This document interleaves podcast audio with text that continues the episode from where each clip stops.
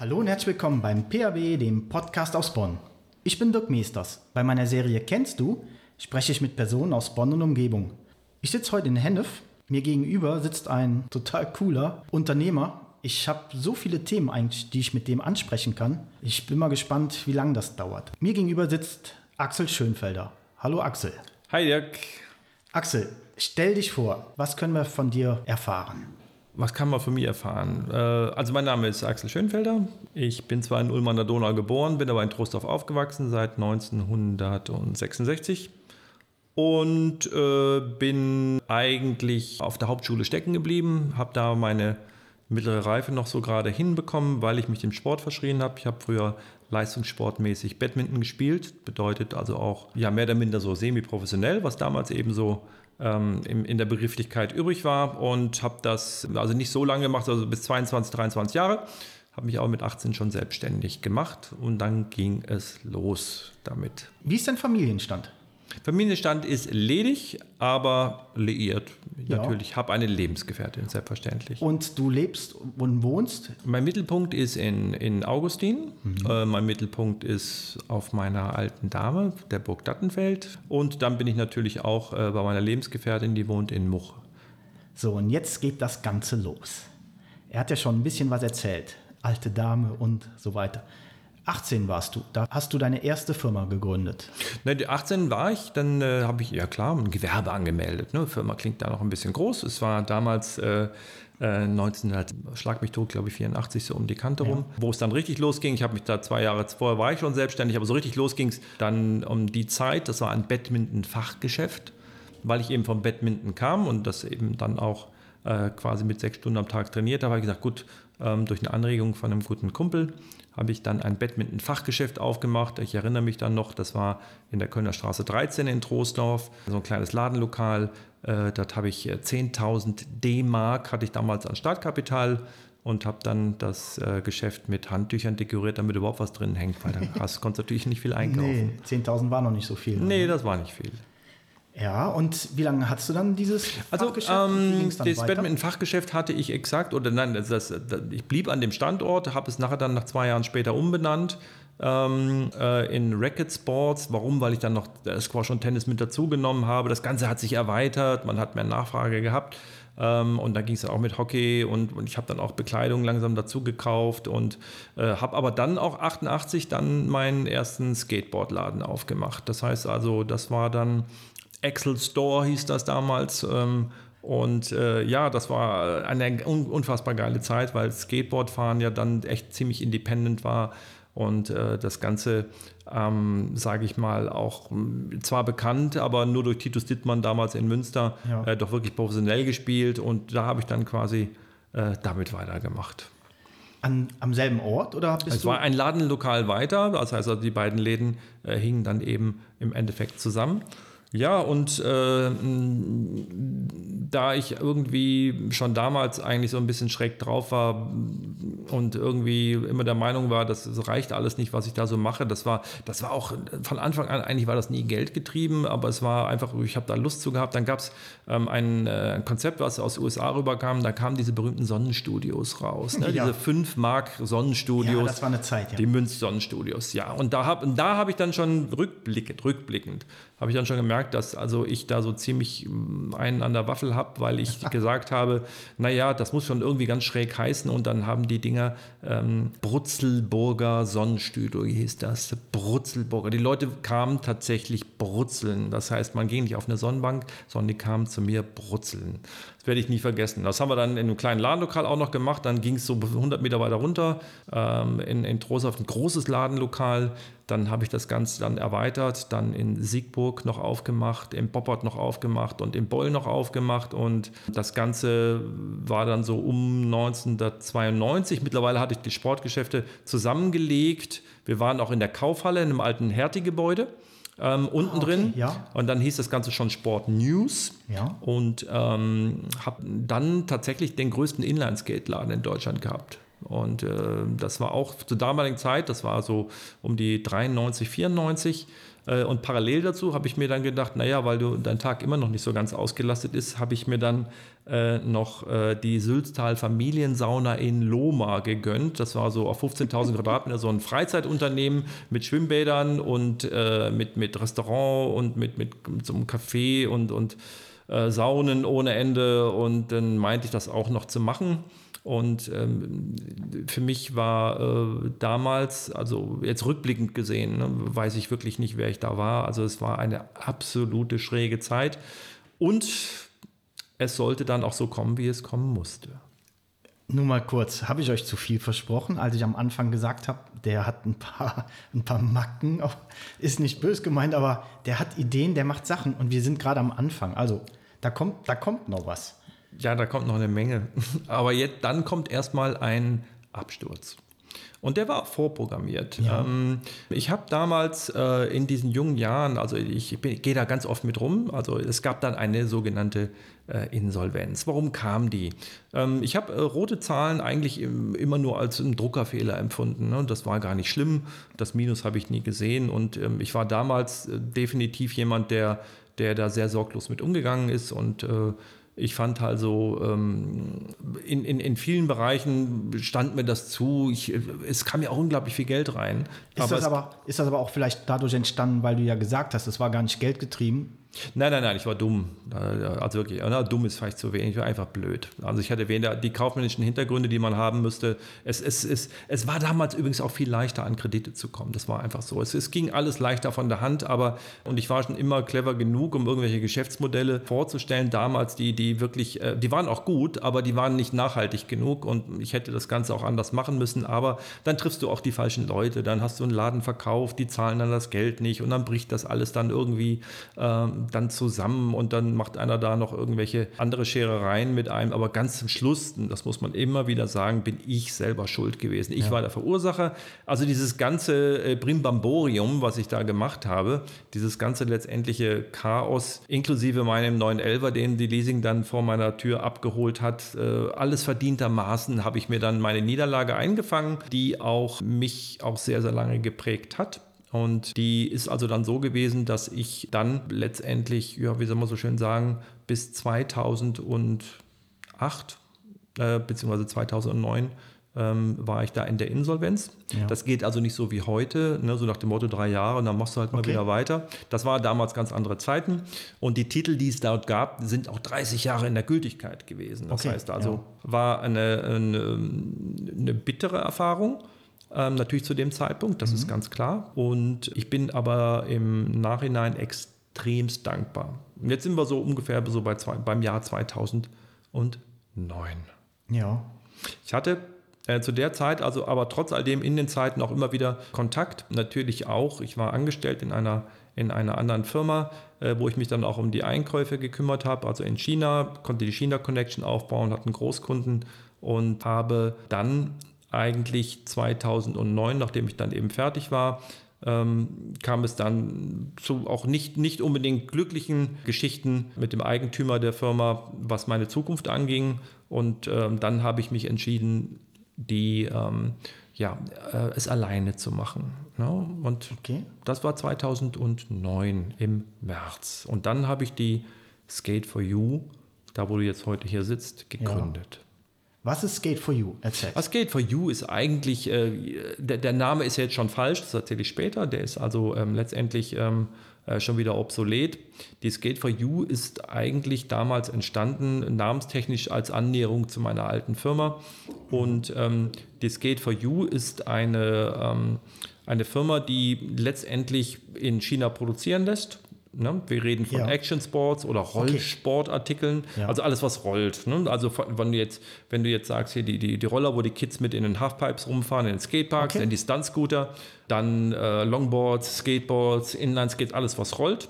Und somit habe ich da auch angefangen. Ich hatte ja. Großkunden. In dem Fall war es eine, kann ich offen sagen, eine Intersport International und eine, und in Portugal war das noch eine Firma. Und das Gute war, dass die, ich hatte gar kein Geld, ich hatte null, null Euro, saß ich dann da und ähm, habe mir übrigens auch bei meinem Anfang meiner Selbstständigkeit von Anfang an eins geschworen. Ich werde nie wieder Schulden machen. Aber und, wie geht das? Du sagtest, das du, hast, ging, ja. du hast deinen ersten Laden mit 10.000 Mark angefangen. Da hattest du ja schon mal was. Jetzt kommst du und sagst, du hattest null Euro. Ich hatte null, ja. Da hatte ich was und bin aber auch dann mit 600.000 D-Mark fliegen gegangen. Da hatte ich auch was, aber auf der anderen Seite. Das war die, das war die falsche Seite. Auch nicht schön. Und ähm, deswegen habe ich ja auch so lange gebraucht, ne, um das alles ja. wieder aufzuarbeiten. Und diese Selbstständigkeit war für mich wichtig. Diese Niederlage, die ich mir selber beigefügt habe, war für okay. mich enorm wichtig, ähm, auch für meine weitere Entwicklung, weil ich unfassbar sensibel geworden bin, was Zahlen anging, was Geld anging. Aber ich hatte nichts. Aber was hatte ich? Ich hatte gute Verbindungen und ich hatte tatsächlich Chinesen, die äh, ganz klar zu mir gesagt haben: Pass auf, Axel, wir haben mit dir wirklich gutes Geld verdient die letzten zehn Jahre. Bei dir war immer, du bist immer geradeaus, du bist immer ehrlich gewesen und alles ist fein und wir unterstützen dich jetzt. Und so Toll. konnte ich Aufträge quasi einholen. Ich habe neue Produkte gemacht, ne? das war Skateboardlinie, ich habe das alles gemacht an meinem kleinen PC im Bademantel zu Hause und habe dann diese Aufträge bekommen und die wurden von meinen Chinesen produziert und äh, dann gab es einen Zahlplan und dann habe ich immer, nachdem mein Kunde bezahlt hat, die Chinesen bezahlt. Ja, und so hat funktioniert. Ja. Hat funktioniert. Da kam ein kleiner Gewinn. Ich habe auch, ich hätte mich, ich, hatte, ich werde nie vergessen, wie ich damals mir ausgerechnet habe, wenn ich nach Steuern irgendwo so, so 30.000 Euro im Jahr verdienen würde, dann wäre mein Leben glücklich, weil ich wollte immer Musik machen ähm, und das wäre aber fein, alles prima. Ja, und urplötzlich ist das Ganze immer weiter hochskaliert worden, immer weiter. Und dann habe ich gesagt, naja gut, der Bademantel alleine zu Hause in der Wohnung, das reicht jetzt nicht mehr aus. Und dann bin ich 2010 schon, also ein Jahr später, nachdem ich mir ganz, ganz stolz von meinem eigenen Geld einen Audi A1 gekauft habe, werde ich nie vergessen. Das war das zum ersten Mal habe ich was angefasst, was nicht finanziert war. Also hat sich, Super, es fühlt ne? sich anders an, wenn etwas Komisch, bezahlt ja? ist. Ja, ja. Und dann habe ich gesagt, dann äh, traue ich mich jetzt und da werde ich nie vergessen, da hat also ähm, äh, die Familie Pütz äh, mit dem Wolfgang Pütz, die sind bekannt hier, die haben hier auch ähm, hier Bowlingbahnen und so weiter, ja. die kennt eigentlich jeder im, im Trostorfer Raum. Die haben mir in Siegburg tatsächlich mir das Vertrauen geschenkt. Ich habe mit offenen Karten gespielt, wo ich herkomme, wo, ne, wenn sie eine Schufa-Auskunft bei mir einziehen, dann müssen sie eine neue Druckerpatrone reinpacken, weil da irgendwie 100 Seiten rauskommen. Da steht was drin. Ja, ja, ich bin da offen, ich gehe ganz offen, auch heute noch sehr offensiv damit. Ist doch ehrlich, also ist doch korrekt. Ja, ich habe nichts zu verbergen. Also, und das war dann Glaub der ich. Punkt, ähm, wo Wolfgang und, und, auch seine Mutter vor allen Dingen gesagt haben, äh, du kriegst das Bürogebäude ähm, das ist so ein ganz kleines Büro gewesen, das haben wir umgebaut, ganz toll gemacht. Und ich habe dann schon zu der Zeit angefangen, so neben diesen Action-Sports und äh, Geschichten auch Wassersport zu machen, so Unterwasserscooter. Ne? Und ähm, dann sind wir schon auch auf Messen gefahren, 2010 schon die erste große ISPO-Messe gehabt. Das heißt, ähm, ich habe sofort das Geld ähm, wieder reinvestiert und äh, die Firma, dann waren wir ganz schnell, waren wir dann äh, vier, fünf Leute ich habe übrigens damals auch schon direkt von Anfang an gesagt, dass ich meine Schwächen zu Stärken von anderen machen muss. Das war mir extremst wichtig. Okay. Ne? Also ich habe gar nicht erst angefangen, irgendwie ein Zampano zu spielen, sondern an den Dingen, an denen ich damals gescheitert bin, wollte ich ja nicht wieder scheitern und wusste, ich muss Menschen einstellen, die mir die Schwäche abnehmen und meine Kreativität und meine, meine, meine Dinge, die eben ähm, ich besonders gut konnte, die musste ich weiter nach vorne bringen. Mhm. Naja, und dann war es eben 2010 und es war schon fast äh, dann ähm, ähm, ein Jahr später ähm, ging es, ne, das war schon noch nicht mal, ähm, war ich dann tatsächlich äh, in der Lindenstraße in Siegburg. Das ist da beim Obi hinten raus. Da war schon ein Lager ein großes dabei von 400 Quadratmeter und da waren es dann plötzlich schon 14 Mitarbeiter.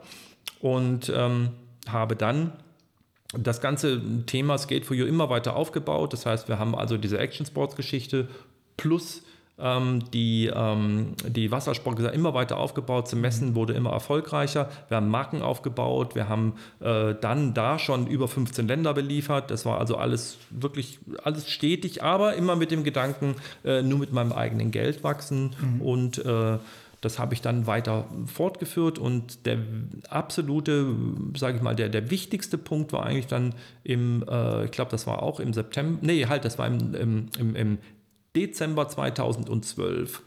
Äh, acht Wochen vorher wurde mir äh, mitgeteilt ähm, seitens äh, meiner Bank, dass es ähm, ein Objekt gibt, was man kaufen kann über eine Zwangsversteigerung in Hennef, mhm. in der Max-Born-Straße, in der wir jetzt auch sitzen.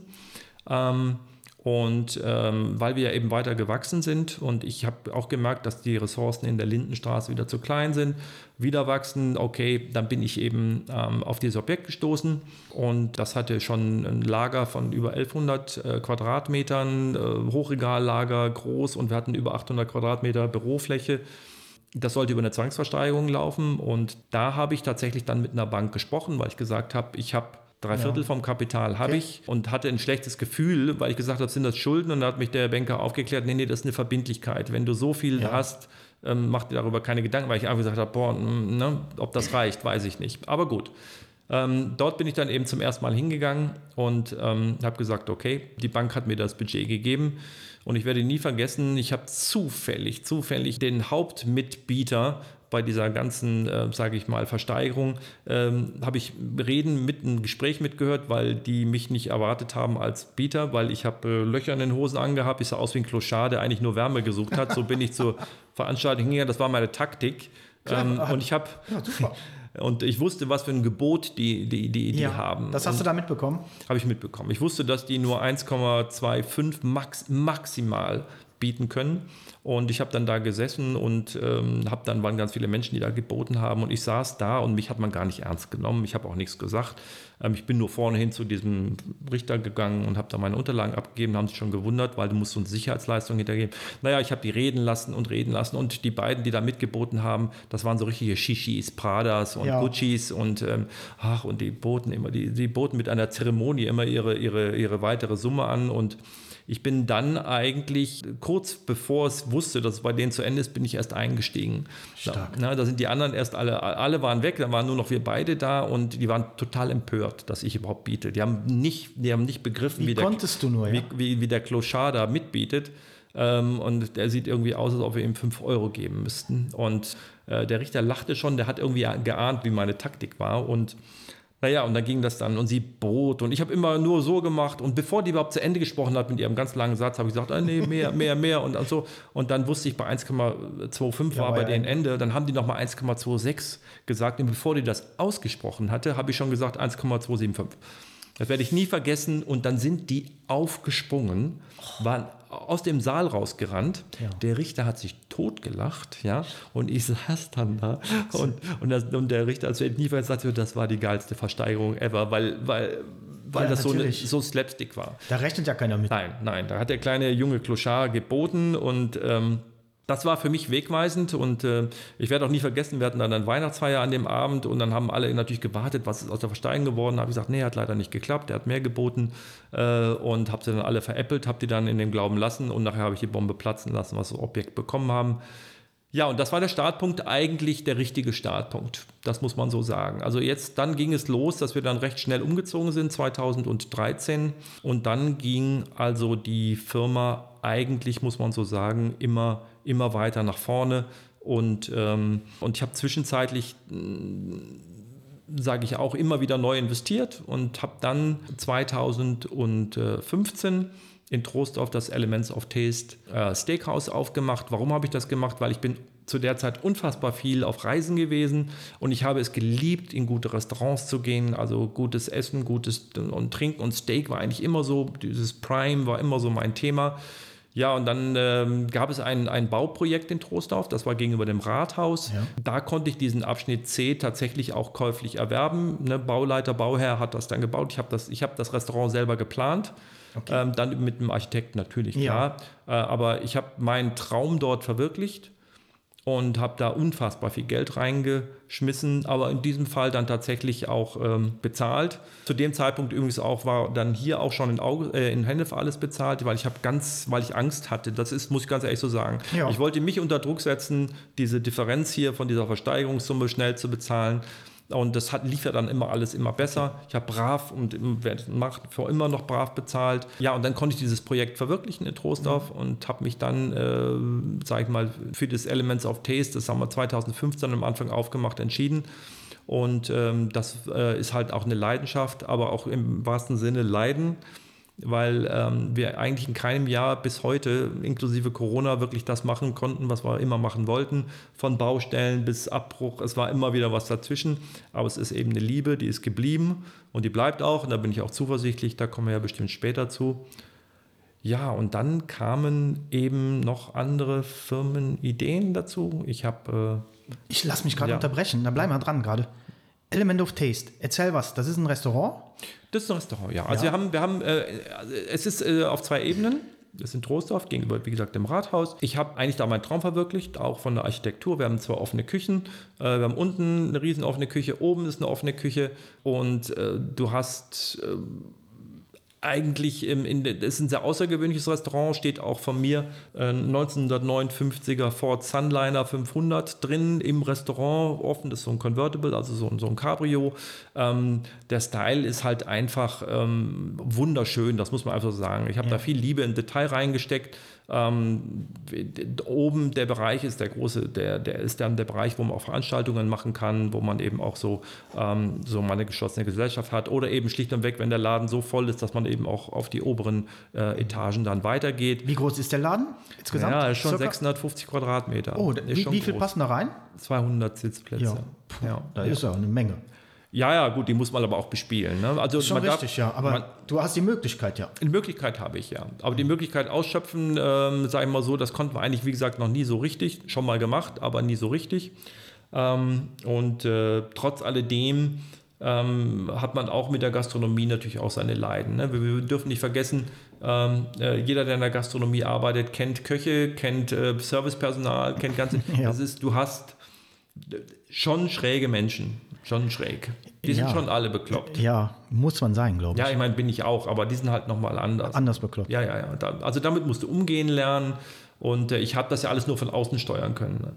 Mhm. Also ein, ein, Restaurant in der Größe nur von außen zu steuern, das ist, äh, da musst du extrem viel Lehrgeld bezahlen. Ja, weil du hast die, die Abläufe, die kennst du ja gar nicht. Oder hast du da irgendwie die einen Kochkurs gemacht? Nein, die, nein, nein, nein, die Abläufe sind weniger das Problem und auch nicht die Ideen, sondern es sind eben andere Dinge das Problem, ne? weil die ähm, ähm, es ist, es ist so, dass man ähm, in der Gastronomie die Schnittstelle zum Personal einfach enger ziehen muss. Ne? Als ich es mhm. am Anfang getan habe, jetzt bin ich da total nah dran, jetzt ist alles fein. Ähm, ich habe das da also ein bisschen mehr, ich habe andersrum gesagt, ich habe äh, Dinge aus der Hand gehen lassen, die ich hätte in der Hand halten müssen. Ja, okay. Lernprozess. Ah, mein, mein ganzes Leben ist ein Lernprozess. Ich höre nie auf. Gott sei Dank. Ja, Gott sei Dank. Gott sei Dank. Nee, nee, da bin ich auch sehr dankbar für. Ja. Eure Speisekarte, die gibt was her? Also du hast ja, schon den, Steak erwähnt. Ja, also wir haben natürlich so ein paar Exkursionen durchgemacht. Wenn du den Ist-Status jetzt mhm. abfragst, dann ähm, fangen wir da an, wo Steakhäuser aufhören. Das heißt also, wir sind im Prime-Beef-Bereich. Das heißt, wir legen Wert wirklich auf ähm, extrem hochwertiges Fleisch ähm, dessen Herkunft auch nachweisbar ist. Natürlich ist es so, dass wir aufgrund der fehlenden Weideflächen hier in Deutschland ähm, ähm, schon auch dann die, die Dinge aus Amerika nehmen, aus Australien nehmen.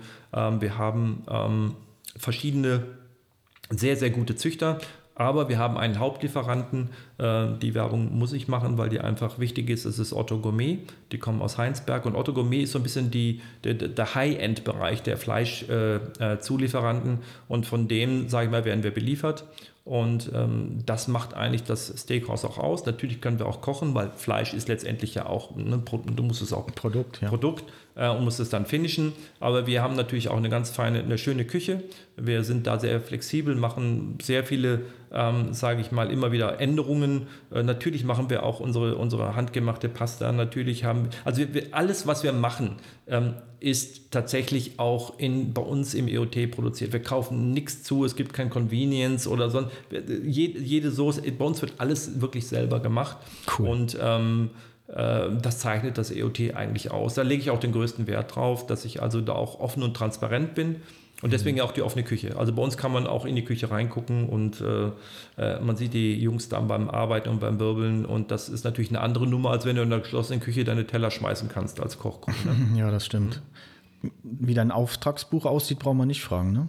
Mein Auftragsbuch ist voll. Ich habe das auch heute gerade zur Bundeskanzlerin geschickt. Hast du? Ja, ja, klar. Habe oh. ich mal eben das. Also ich habe mir einfach als Symbol für mich, damit es mir gut geht und meinen Mitarbeitern auch, ähm, ähm, habe ich äh, das Reservierungsbuch 2021, was natürlich noch in äh, Folie eingepackt ist, nach Bonn, äh, nach Bonn, ich schon, nach Berlin geschickt. Einfach nur äh, stiller kleiner Protest, denn man darf nicht vergessen, wir sind ja auch seit April ähm, letzten Jahres da in dieser Lockdown-Situation.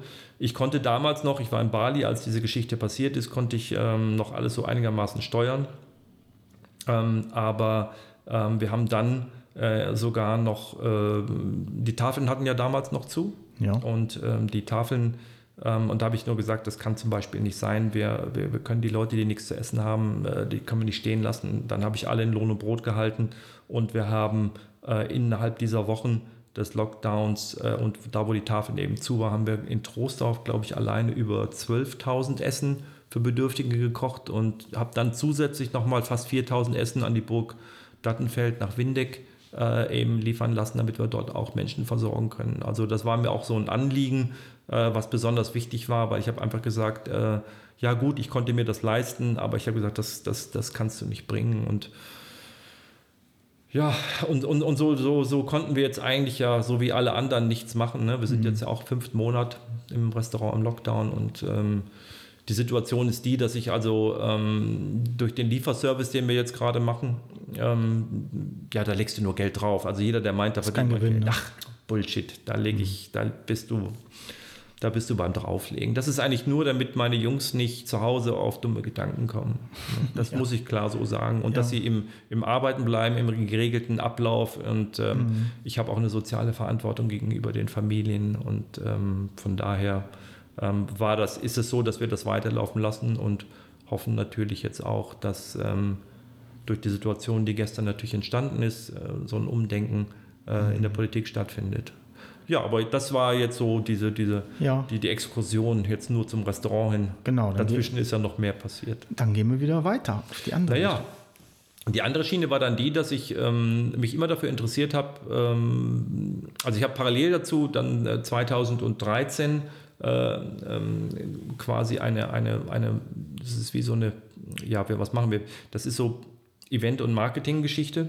Ähm, mhm. Dort haben wir äh, eben auch unsere, unsere mm, professionellen Fahrer, die damals eben auch in diesem Stunt-Scooter-Bereich eben sind, ja. ähm, mit ähm, ausgegliedert Veranstaltungen gemacht äh, und äh, die Jungs auch da rund um die Welt bzw. in Europa geschickt. Ähm, das war also dann auch noch eine Firma. Dann habe ich eine B2C-Firma gegründet. Das war die Nervenkitzel, die ähm, sich ähm, auf Marketplaces hauptsächlich äh, eben bewegt, also Amazon und eBay. Wir haben das speziell produziert, verkaufen auch dann eben speziell. Ähm, und ähm, vor, äh, vor vier Jahren ähm, habe ich ein Investment gemacht in drei Jungs, das waren die, die Holzpiloten. Das ist also eine, eine, eine Geschichte gewesen, die, ähm, da geht es um Custom-Möbel, äh, mhm. um, um, Tische, Custom-Tische, ja. Möbel, also alles quasi auf Maß gemacht. Ähm, und das haben wir von null auf hochgezogen. Ich habe da wirklich viel Geld investiert und ähm, äh, die sind auch wirklich dann äh, in diesem ganzen letzten anderthalb Jahren wirklich steil gegangen tun sie auch immer noch. Sehr schön. Ähm, und ein ganz, ganz tolles Projekt, also wirklich auch mit den Jungs, die das machen. Das sind drei gewesen, jetzt sind es zwei äh, noch. Und ähm, ich habe denen auch immer wieder gesagt, dass irgendwann kommt die Zeit, wo er mich nicht mehr braucht. Ne? Ja. Und das kam dann auch. Das heißt also, dann habe ich das an die Jungs übergeben, habe quasi meine, meine ganzen Anteile verkauft. Und die sind jetzt auch schon wieder in Ports, wachsen da weiter. Also ganz, ganz tolles Projekt. Super. Dann habe ich ein Investment gemacht, das war auch schon 2014, das war auch so etwas in der, um die gleiche Zeit herum. Ähm, da habe ich einen alten Freund aus einer großen Firma rausgeholt, der hat so was ähnliches gemacht wie ich mit der Skate for You, habe mich dann dort beteiligt. Ähm, auch, haben wir auch ganz groß hochgezogen, auch Sportartikel, aber dann mehr im Massenbereich. Ähm, werde ich nie vergessen, ist auch, kann ich auch sagen, das ist Authentic Sports mit dem Thomas Ludwig. Ein ganz, ganz lieber, feiner Mensch, ganz, ganz toll. Und äh, dem habe ich auch gesagt, irgendwann brauchst du mich nicht mehr, gib mir das Signal, wenn du dich nicht mehr gut fühlst, dass ja. ich da noch drin bin, auch wieder verkauft. Ähm, ja, und dann ähm, gingen diese ganzen Dinge dann weiter. Ich habe ähm, dann 2018 war das, ähm, tatsächlich hatte immer einen Fable für alte Gebäude. Äh, habe dann. Ähm, ich glaube, da muss ich gerade reingrätschen. Hm? Das war der Abend, okay. wo ich dich kennengelernt habe. Das ist gut möglich. Mhm. Da muss ich wirklich erzählen. Äh, es war auf einer Veranstaltung, es war super Stimmung, gute Musik, gutes Essen. Und der liebe Axel saß auf dem Stuhl neben dem DJ und war die ganze Zeit am Handy am Flitschen. Und dann bin ich mal hingegangen, sag ich, hör mal, die Stimmung ist doch gut und alles. Was denn los? Ist die Musik schlecht oder so? Und nee, ich habe da wichtiges Ding, ich bin da, habe ein Projekt und und denke ich, ja, was kann da so wichtig sein? Dann erzählte der Axel, ja, ich kaufe da eine Burg. Und dann sage ich, wie, eine Burg kaufe ich mir auch jede Woche. Nee, ist schon ein bisschen wirklich so hin und her. Und dann hat er ein bisschen erzählt. Und ich war total fasziniert. So, und jetzt darfst du wieder einsteigen. Ja, also Wie kauft man Nein, das ist Burg? auch das Wichtigste ist, im Leben musst du immer achtsam sein. Wenn du achtsam bist, dann kannst du Fügungen äh, er, erhaschen und auch, auch, auch, auch, auch wahrnehmen und auch aufgreifen. Und ähm, in dem Fall war es so, ich habe immer für mich selber nach, einem alten, nach einem Gebäude mit alten Steinen gesucht. Ich habe von 1990 bis 1994 im Schloss Allen-Hennef in der alten Kapelle gewohnt. Okay. Ähm, die war geweiht, die katholische Kirche war nicht, nicht äh, amused, dass ich dann quasi vor dem Altar ein Bett eingelassen habe und, äh, ähm, und dann dort eben gelebt habe. Äh, und im Altar selber habe ich meine Musik gemacht. Mein, mein Hobby ist eben Musik, Komponieren, elektronische Musik. Ja, und, und ich bin aber da dann ausgezogen, weil ich dann in der Zeit auch keine Freundin gefunden habe, weil da wollte keine schlafen ne, Komisch. eine, und schon gar nicht vor dem Jesus, der dann da so schräg runterhing. Es war alles ziemlich skurril. Axel, Axel, Axel. Ne, also die haben auch immer geguckt, ob es da einen Keller gibt und da schon irgendjemand hängt. Nein, Ja. also es war eine, eine ganz schräge Zeit. Und, ähm, aber eben alte Gemäuer, ne, haben immer was gesagt, Ja. Ja. habe ich immer eine Affinität zu gehabt und naja, und durch Zufall habe ich dann im Internet die Burg Dattenfeld in, äh, in, in Windeck-Dattenfeld selber eben entdeckt und, ähm, und habe einfach nur gesagt, wie, also wie kann man sowas verkaufen? Das ist ja, das gibt es ja gar nicht. Und ähm, ja, dann habe ich mich ähm, auf die Reise gemacht. Ich bin also dann hingefahren und habe dann von Augustin Mhm. äh, habe ich dann die Reise angetreten nach Windeck und für mich war das äh, eine Reise, also ich glaube Paris war, war näher Ja. irgendwie. Das war so gefühlt, ewig gefühlt, gefühlt habe ich gedacht, ich bin da irgendwie fünf Stunden irgendwo in der Walachei unterwegs. Bin aber dann um die Ecke gefahren, habe dann diese Burg gesehen und ähm, war also ehrlich gesagt komplett verliebt. Das Ja. war sensationell. Ich habe es gesehen und gesagt, das, wie ist denn die, die ist so schön. Die, die wartet auf dich. Die wartet, ja. Und ähm, das Schöne war, zu dem Zeitpunkt war der Burg, der, sage ich mal, der, der Burgwächter, der Stefan, ähm, war da am, am Basteln. Ähm, der lebte in der zweiten Generation schon im Fachwerkhaus, was der Burg Okay. angehörig war. Der, der hat mich gesehen, ja, ne, interessiere mich für die Burg und, und ja, und das war also, ähm, da hat er mich reingelassen auch und hat mir, Jung, ich zeig dir das mal, darf ich zwar nicht, mache ich aber. Hat sie wieder eine Flickenhose an? Hat er auch gedacht, ach, da kommt einer, der erzählt so Ja, ein ich bisschen? sah, ich sah wie immer wie 2,50 Euro aus. Aber das ist, das war, dem ist das egal. Auf dem Dorf Ja. darf man so aussehen. Ja, gut. Und- ich bin auch mit meinem alten, alten Audi 80 gefahren, der von 1973, Sahara Beige, der passte gut zur Burg. Und war dann in der Burg selber und habe die Burg, also ich habe sofort gesagt, das, das musst du machen. Ja. Naja, und die, ähm, die Verhandlungen, nachdem ich dann eben auch, ähm, da war ein Makler dazwischen. Und, und da war ich dann nicht so glücklich drüber. Und ähm, der Stefan hatte mir dann eben auch den Kontakt zum Vermieter, beziehungsweise die Vermieter zum Eigentümer gegeben, das war Franz Josef Fernze, ETL, dem, der ist auch ein Sponsor gewesen, erster FC Köln, Fortuna Köln.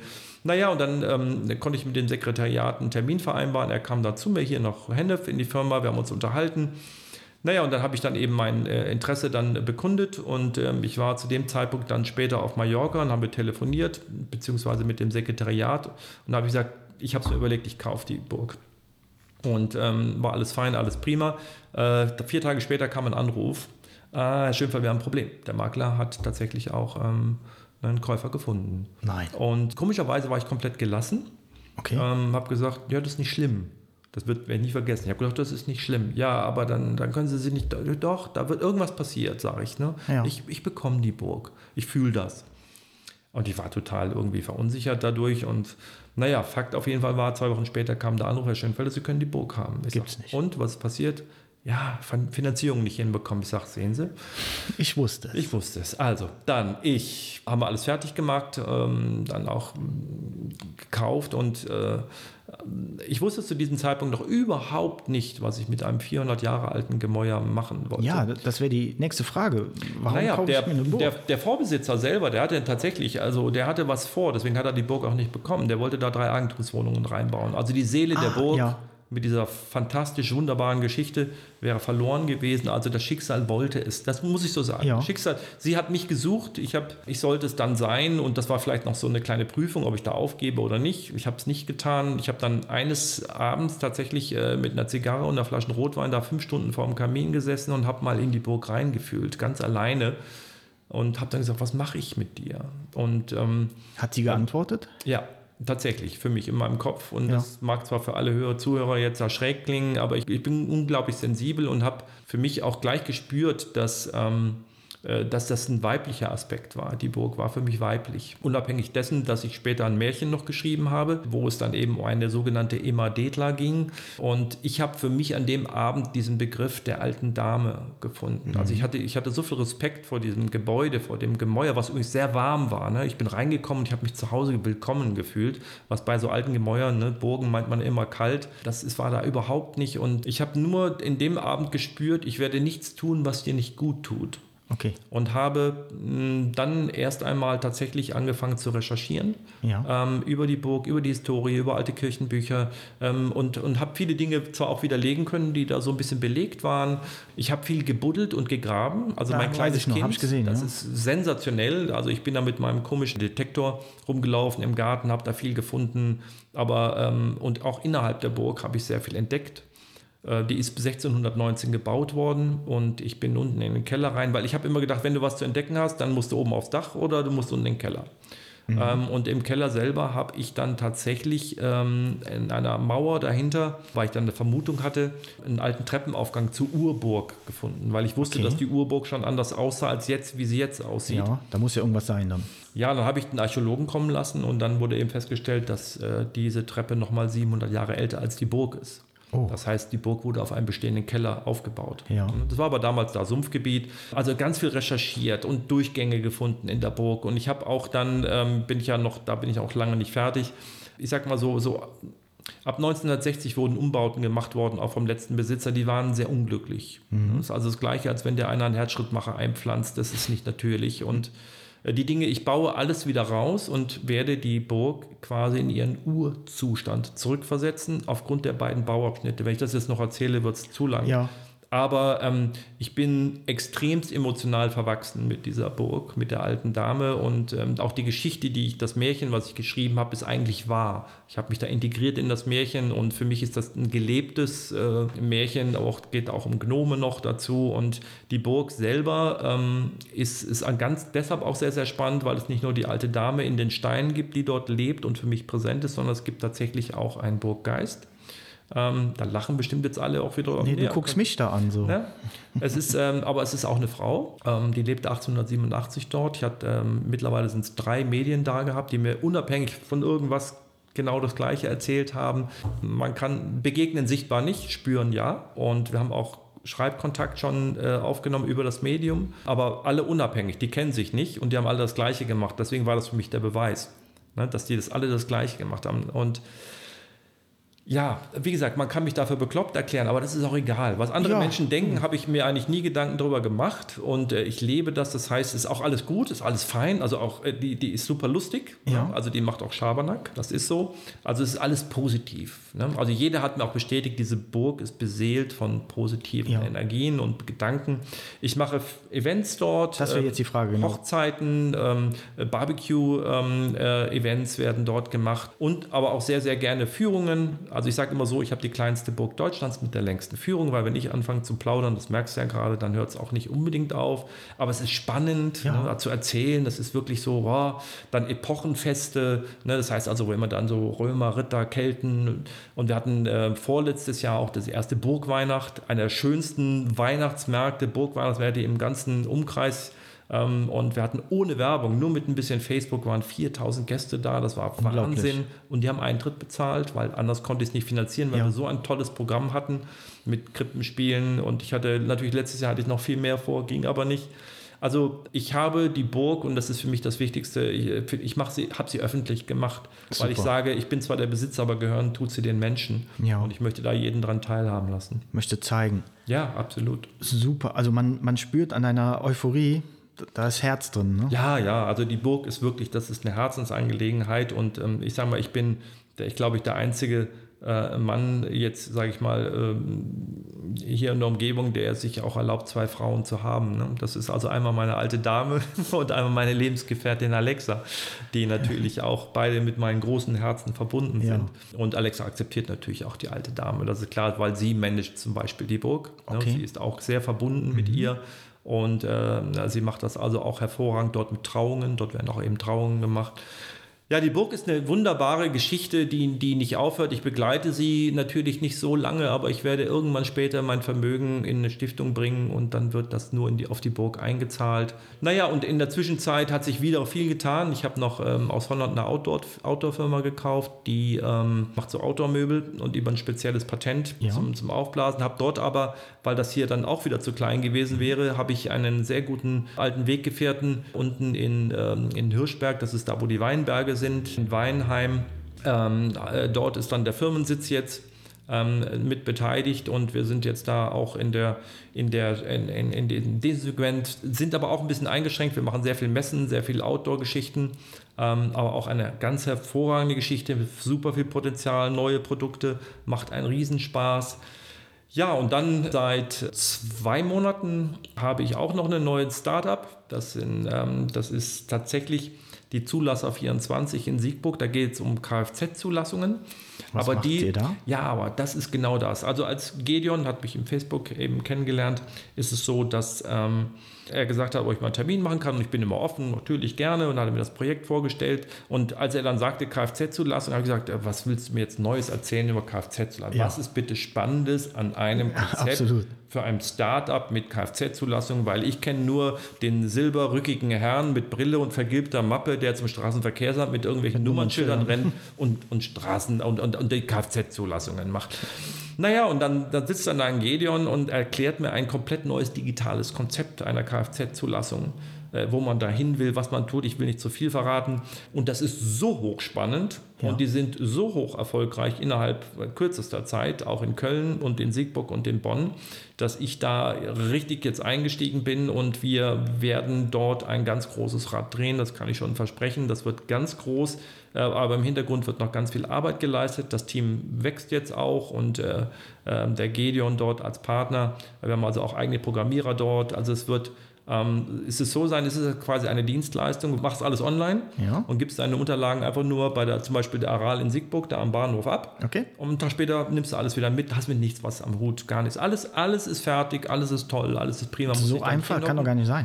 Ja, doch, es ist sehr einfach und vor allen Dingen in Köln zum Beispiel ist es so, die haben, ja- du hast ja ganz lange Wartezeiten. Das, das meine ich, deswegen Ja. kann man sich das gar nicht Nee, vorstellen. nee, hast du nicht. Das heißt also, wir haben da, das ist- genau eben, die Geschwindigkeit ist das, das eine und in Köln sind wir auch super, super schnell, weil eben dort eine sehr gute Verbindung eben auch zum Straßenverkehrsamt besteht und äh, dass die Dienstleistung ist, dass du einfach dein Auto super schnell zugelassen bekommst, du musst nicht warten, verschwendest keine Zeit und zahlst dafür einen, einen, einen wirklich nicht so hohen Betrag. Das muss man dazu sagen.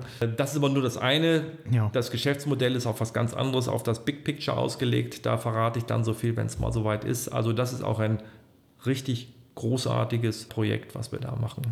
Klasse, ey. Also, also ich Ja. habe, wie, wie am Anfang gesagt, ne, es dauert ein bisschen, aber, Aber bin, kommt- bin ich ja kommt- nicht schuld. Also es kommen natürlich noch ein paar neue Sachen. Ja, wir, wir sind ja noch nicht durch. Nee, ja, ja nicht, ja, es, kommen noch. ich gehe noch mal kurz Ja, zurück gerne. zur alten Dame. Ja. Da hast du jetzt auch noch einen Wein entworfen, oder? Ach ja, das haben wir ja auch noch. Haben wir ja vergessen, ne? Ja, also ich Soll ich das dann- aufzählen, was du alles machst? Ich habe ich hab irgendwann, ich hatte irgendwann die Idee gehabt äh, zu einem ähm, eigenen Glühwein, den wollte ich machen, den habe ich vor zwei Jahren gemacht. Dort habe ich einen äh, über Umwegen einen kleinen Winzer an der Mosel, ähm, einen Jürgen Schwab kennengelernt, der mir dann einen Glühwein, einen Burgglühwein gemacht hat. Wir haben zusammen probiert, was wir da so nehmen und wir hatten dann so eine Apfel-Zimt-Mischung und ich habe dann einfach mal gesagt, no, komm, dann kaufe ich mal 400 Flaschen, habe tolles Etikett gemacht und Literflasche. Für die, Prima. für die Burg dann? Nur für die Burg Ja. selber, ja. Und habe ich bei Facebook geschrieben, na, wer Lust hat auf einen, auf einen Glühwein kaufen. Und plötzlich ähm, waren 400 Flaschen weg. Und die Leute haben diesen blöden Burgglühwein, was heißt blöd, Ja, ja, einfach ja, abgefeiert. Ja. Und der war einfach nur, er ist wirklich, es ist unfassbar lecker. So, dann habe ich äh, letztes Jahr im, vor dem Lockdown entschieden, okay, gut, dann mache ich jetzt mal 1000 Flaschen. Äh, weil wir machen ja auch eine Burgweihnacht wieder, die natürlich dann nicht kam. Und dann habe ich dann gesagt, na gut, dann bleibst du jetzt auf deinen blöden Flaschen sitzen. Ja, wieder alle weg Denkst du? wieder weg. Nur durch Facebook und durch und weil er eben so lecker war. Dann habe ich überlegt, naja gut, ähm, dann habe ich den Jürgen, dann den Winzer gefragt, na pass mal auf, jetzt habe ich aber irgendwann mal was vor. Ich finde das Thema total spannend, ich mag Wein auch gerne. Ja. Ich sage mal so, ich kenne mich mit Wein aus, so bis, sage ich mal, bis 30, 40 Euro, kannst mit mir reden und darüber hinaus natürlich nicht mehr, weil ich bin ne, so guter Weinkenner bin ich, aber ich, ein bisschen kann ich was erzählen und habe mich auch mit den ganzen Rebsorten beschäftigt. Ja, dann habe ich gesagt, pass mal auf, Jung, ich möchte mal einen eigenen Wein machen. Und er, ja, wir sind, wir sind, es ist keine große Manufaktur dort, ne? die machen auch nur 40.000 mhm. Flaschen, das ist für einen Winzer echt klein. Und dann habe ich gesagt, ja, dann fand er das Projekt aber toll. Und dann hat er gesagt, okay, wir machen einen trockenen roten, wir machen einen weißen, also einen Grauburgunder, wir machen einen halbtrockenen, wir machen, äh, wir machen einen Sekko für ja. Damen, wir machen einen, einen, einen Sekt à la Champagne, äh, derzeit hat er zwei eine, eine Flaschengärung, eine zweifache und dann natürlich nochmal klar den Glühwein. Naja, und dann ähm, haben wir überlegt, welche, welche Reben wir zusammennehmen und haben wirklich gesessen und waren mhm. immer furchtbar betrunken und mussten also nicht wie jetzt, äh, also äh, wir konnten keine 14-Stunden-Meeting machen wie hier unsere Minister und die Kanzlerin. Das hätten wir nicht geschafft. Wir waren, mhm. mussten immer noch ein paar Stunden abbrechen. Aus diversen wir Gründen. Haben, wir haben eine ganz, ganz tolle, feine Qualitätskollektion ähm, zusammengestellt. Ja. Und ähm, naja, dann habe ich mir auch gedacht, ja, was mach, wie, mach, wie machst du das jetzt? Und dann habe ich dann wieder bin ich hingegangen habe jede Flasche, jede einzelne Sorte bekommt tatsächlich einen, einen Charakter aus meinem Märchen. Ne? Und ähm, wieder die Geschichte dazu. Da kommt wieder ein Siegel dazu. Die Flaschen sind auf alt gemacht, die Echtkorken sind drin, nicht so Plastik, Schraub und sonst irgendwelchen Müll, sondern wirklich bedruckt. Also eine ganz tolle 1619 heißt die Weinserie. Ähm, ganz klein und fein, tollen Etiketten. Wirklich, mein, mein Jonas, mein, mein Designer, macht die ähm, ganz liebevolle Zeichnungen, die nachher dann auch in das Märchen und Bezug ja. zum Märchen haben. Ich habe eine Geschichte zum Wein geschrieben, wieso das mit 15 Prozent, sage ich mal, jetzt Dornfelder und anderen Reben eben ist. Und das ist dann auch wieder so eine kleine Herzblutgeschichte geworden. Ja, und jetzt habe ich schon wieder so viel Vorankündigungen von Bestellungen. Das hat ja nichts mit Geldverdienen zu tun. Für mich war es wichtig, dass ich den Winzer unterstütze, dass der wirklich, ich sage, Jürgen, nimm den Preis, den du nehmen musst, damit du sagst, okay, ich ja. verdiene damit Geld, ich bin glücklich damit und ich mache einfach da ein bisschen was drauf und wir machen einfach alle Leute glücklich und feiern einfach, mhm. dass wir hier auch einen eigenen Wein haben. Und der kommt jetzt dann zum Beispiel im äh, im Mai, Ende, Ende April kommt, der, kommt dann diese Weinserie dann eben raus und das ist eben ein Start. Ne? Es sind jetzt jo. Schon ein paar Flaschen, aber ähm, ja, es, es, hat nie den Aspekt des, des Geldverdienens. Das, das, das, ist auch eh nicht mehr mein, mein, mein, mein Ansinn. Ich denke natürlich, Kaufmensch in allen Bereichen, die musst du auch machen. Ja, du, so du möchtest ja nicht nochmal in eine Insolvenz gehen. Da musst du ja ein bisschen weiter. Das, das, das passiert schon lange nicht mehr. Nee. Da bin ich, nein, nein. Nee, also, aber bin ich, du, du bist ja geerdet ja. damals und dann ja, ja. hast das du heißt, gesagt, man hat gelernt. Ja, und ich habe auch über die vielen Jahre, ganz wichtig war mir immer Rücklagen bilden, Steuern zahlen, neu investieren mhm. und ähm, ich habe das, was ich jetzt erreicht habe, das, ähm, das sage ich auch jedem, in dem Lebensstil, den ich führe, das kann ich auch nicht mehr ausgeben. So, also ich, ich habe das eigentlich erreicht, was ich mir immer gewünscht und erträumt habe, aber für mich war eigentlich auch immer wichtig, dass Erfolg eben für mich äh, führt eigentlich mehr zu Demut, auch wenn mich alle anderen bekloppt halten. Das ist auch okay so, kann ich auch verstehen. Aber für mich war Geld nie ein Kriterium, um zu sagen, dass ich jetzt aufgrund dessen, dass ich vielleicht was erreicht habe, dass ich besser bin oder irgendwie eine andere, über nichts, aber auch nicht im Leben. Und jeder, der mich kennt, weiß auch, dass das real ist und auch richtig ist. Ich habe meine Spinnereien ne, und, und ähm, ähm, die lebe ich auch aus, aber wenn es darum geht, was für eine Empathie ich habe oder was für auch ein soziales mhm. Engagement ich eben mache, ich mache auch noch so andere Dinge, so Hilfsprojektgeschichten, ähm, die, die ähm, mir liegt es unglaublich viel am Herzen, glückliche Menschen zu machen in meinem Umfeld und auch teilzuhaben. Das heißt, mhm. und wenn ich abgeben kann, weil ich auch immer gerne bin, der, der jemand, der gibt, dann, dann, dann mache ich das auch furchtbar gerne. Und diese ganzen Exkursionen, die ich mache mit, mit den vielen Dingen, wo manche Leute sagen, wie blickt der da überhaupt noch durch? Ja, ja, das tue ich. Aber das kann ich auch nur, weil ich eben sehr, sehr gute Mitarbeiter habe. Und vielleicht sind wir da auch bei einem wieder einem Thema. Ich habe, ähm, wir haben jetzt hier gerade bei der, bei der Mutter, bei der Mama, bei der Skate for You, ja. Die sich jetzt übrigens auch umbenennt den Namen sagst ja, du schon? Elements äh, of Emotion. Okay. Ja, ähm, das ist eine Verbindung, weil wir nicht mehr Skate sind. Ja, ja, das war so der Anfang. So, ja. ja, wir machen so viele Projekte und passt ja nicht mehr. Nein. Cool. Ja, das passt auch nicht mehr, ne? weil ich habe die anderen Projekte sind ja noch ein paar, erzähle ich dir auch noch gleich. Ja. Aber wichtig war, dass ich jetzt hier erstmal für mich auch so ein, so ein, so ein, so ein Ding gesetzt habe. Wir haben vor zwei Jahren hier angefangen mit der Digitalisierung, mhm. ne, über Technologisierung, Digitalisierung, schnellere Abläufe, besser optimieren. Innerhalb von kürzester Zeit haben haben also fast alle drei Bildschirme gehabt, Informationen konnten schneller verarbeitet werden. Äh, wir setzen jetzt ähm, dann auch warenwirtschaftsmäßig auch in einem, kommen wir jetzt an einem Segment, wo wir weiter optimieren können. Wir kommen mittlerweile dahin, dass jetzt, wenn wir im Juni fertig sind mit allem, dann habe ich eine 25-prozentige Zeitressource eingespart. Ja. Ja, das heißt also, ich kriege quasi den gleichen Output. Für weniger Input. Jetzt für weniger Zeit. Und dann habe ich mir Corona-bedingt, habe ich mir einfach Gedanken gemacht über Zeit, über Lebenszeit, über endlich, endlich, das Ja, endliche das Leben, über meinen Rückblick, ähm, über die vielen Dinge, wo man einfach sagt, na mein Gott, ähm, wie, wie betrachtest du das Leben? Weil du darfst nicht vergessen, mit 20 war das Leben unendlich, mit 30, Ja. mit 40 fängst du an, das erste Mal einen Rückblick zu machen. Und wenn du jetzt so wie ich so Mitte 50 bist, dann dann bist du perspektivisch schon auf einer ganz anderen Ebene. Und dann war es mir besonders wichtig zu sagen, was willst du eigentlich in deinem Leben? Ich will kein Wachstum mehr. Ja. Äh, Kommt oder kommt nicht. Habe Ja. ich überhaupt keine Okay. Intention. Das heißt also, ich hätte diese 25% mehr in Wachstum stecken können. Ich hätte aber auch sagen können, ich entlasse 25% der Leute und stecke mir irgendwie ganz viel Kohle in die Tasche. Ja. Ich bin aber einen ganz anderen Weg gegangen. Ich habe meinen Mitarbeitern Lebenszeit geschenkt. Ich hab, bin hingegangen und gesagt, passt mal auf, ich möchte gerne die Arbeitszeit sukzessive von 40 Stunden auf 30 Stunden reduzieren bei vollem Lohn. Da war natürlich die Überraschung war Wie, was groß. macht der denn jetzt? Was hat der vor? Ja, da habe ich irgendwie gedacht, jetzt hat er eine geraucht Jetzt oder, er- oder, irgendwie sein Weintasting nicht überstanden. ähm, es war für mich natürlich klar, dass man damit erstmal schwer umgehen konnte, aber ich habe ihm nachher einfach erklärt, wie wichtig Lebenszeit ist Ja. und Gesundheit. Und wenn ich euch das in den frühen Jahren schenken kann, weil du darfst nicht vergessen, da sind welche auch, die sind so Mitte 20, die natürlich erstmal überhaupt nicht Die überlegen ja, ja, ja.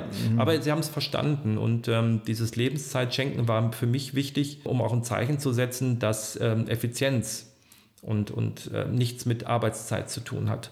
Wir müssen ja auch Korrekt. umdenken. Die gesamte Arbeitswelt muss Ja. für mich umdenken. Und ähm, dieses, wer am äh, ehesten kommt und am spätestens geht, ist der beste Arbeiter. Die junge Nummer haben wir nicht mehr. nee, wir, wir, die war vielleicht mal. ja, Output, was kommt raus, was für Ziele haben wir, ne? was, ist, was wollen wir für ein Ergebnis haben, was müssen Ja, wir genau. tun und da spielt auch für mich die Zeit keine Rolle. Wenn das einer eine Hängematte macht vom Strand aus und er, dann soll er das tun.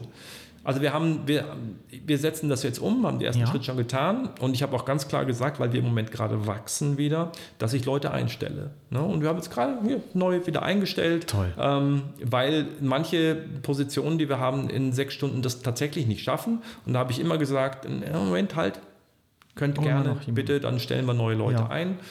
Also das ist für mich von der, von der Unternehmensphilosophie sehr wichtig.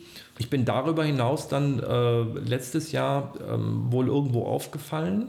Echt? Ja, Gibt's doch gar nicht. Doch, irgendwo aufgefallen und dann hat man mich, vorgestern war das dann offiziell, dann eben äh, als Senator äh, in den Senat der Wirtschaft hier in Deutschland eben einberufen und eine sehr ehrenvolle Aufgabe. Ich habe auch erst lange überlegt, ob ich das überhaupt mache, weil äh, ja, der, also dieser Titel, äh, buh, der passt nicht wirklich zu mir. Also, wenn, also, wer den Axel nicht kennt, gibt es ja vielleicht den einen oder anderen noch nicht. Und ihr seht ihn, das ist ein ganz normaler, ein, echt ein super Typ. Wenn ich Senator höre, da stelle ich mir irgendwas anderes vor. Man hat ja seine Vorstellung. Und der Axel, vergesst es, der ist total anders. Ja, ich glaube, Ja. ich weiß nicht, ob es einen Senator unbedingt gibt mit, mit, mit kaputten Jeans, mit Vans-Schuhen und, und eben einer Mütze auf dem Kopf und, äh, und, und, und einem T-Shirt. Weiß ich nicht. Und, und ich habe aber auch von Anfang an ähm, den Vorstandsvorsitzenden dort auch gesagt, also ich bleibe wie ich bin, ich verstelle mich nicht. Und wenn es irgendwelche offiziellen Anlässe außerhalb von digitalen Zoom-Meetings gibt und es gibt Empfänge und Bälle, Dann bin ich der dann Richtige. sehe ich genauso aus. Ne? Das heißt also, ähm, ihr müsst mich so akzeptieren, wie ich bin. Natürlich, wenn es einen Dresscode geben sollte, Ja. ja. ähm, dann komme ich entweder nicht. Ja, oder ich ziehe mir halt irgendwann mal so ein Ding an, aber die Mütze wird nie verschwinden. Also ich werde immer diese dumme Mütze auf dem Kopf haben, weil das ist ein, ähm, nein, das ist, das soll ja auch kein, das soll ja auch nicht unhöflich sein. Aber es ist halt nur so, dass. ja, aber du ähm, bist so ein Typ, wie du bist. ja, ich verstehe mich nicht. Du Ja. kriegst, du kannst mich, du kannst mich mit nichts locken. Ne? Also du kannst mit, mit also die haben, ähm, es war äh, super, diese ganzen Zoom-Meetings, die wir da hatten und allem, es war auch so ein Weihnachts, ähm, da gab es auch so ein, so ein Weihnachtstreffen online mit über 250 Senatoren. Dort wurde uns auch der Vatikan zugeschaltet, live und, und ganz tolle Begegnungen, Wissenschaftler. Also es ist eine unglaubliche Bereicherung für mich, ne? Ja. mein, mein Netzwerk zu erweitern, mein, mein Wissen und meinen Hunger nach, sagen wir so, nach Bereicherung. Weil bei mir kann sich jeder bereichern, an mir kann sich jeder bereichern, umgekehrt tue ich das eben auch. Der Senat der Wirtschaft ist halt etwas, wo die sind sehr nah an der Regierung und an der Politik, aber eben ohne Lobby. Ne? Ja. Also die machen keine Lobbyarbeit, sondern die beraten und haben über 100 Projekte und ich bin äh, für Unternehmensphilosophie, für Digitalisierung und eben Hilfsprojekte, weil mir liegt immer, mir liegt es echt am Herzen, die liegengebliebenen äh, aufzuheben. Ja. Jetzt, ich mache mir aber gerade schon wieder so ein bisschen Gedanken. Jetzt sagst du nämlich, äh, ihr habt ein großes Netzwerk, viele haben ihre Ideen. Da, da dreht dein Kopf ja direkt wieder und hat Kirmes und sagt, ey, da ist doch wieder was, da kann ich doch wieder eine Idee umsetzen, oder? Ja, also in, im Senat selber ist es eigentlich ein sehr wichtiger Austausch äh, über, ähm, über eben den mittelständischen Unternehmen, über, über Probleme, über wirtschaftliche Dinge. Ja. Ähm, sehr stark eben auch ähm, natürlich verbunden auch mit politischen Entscheidungen, mit Rechtsprechungen seitens der Europäischen Union.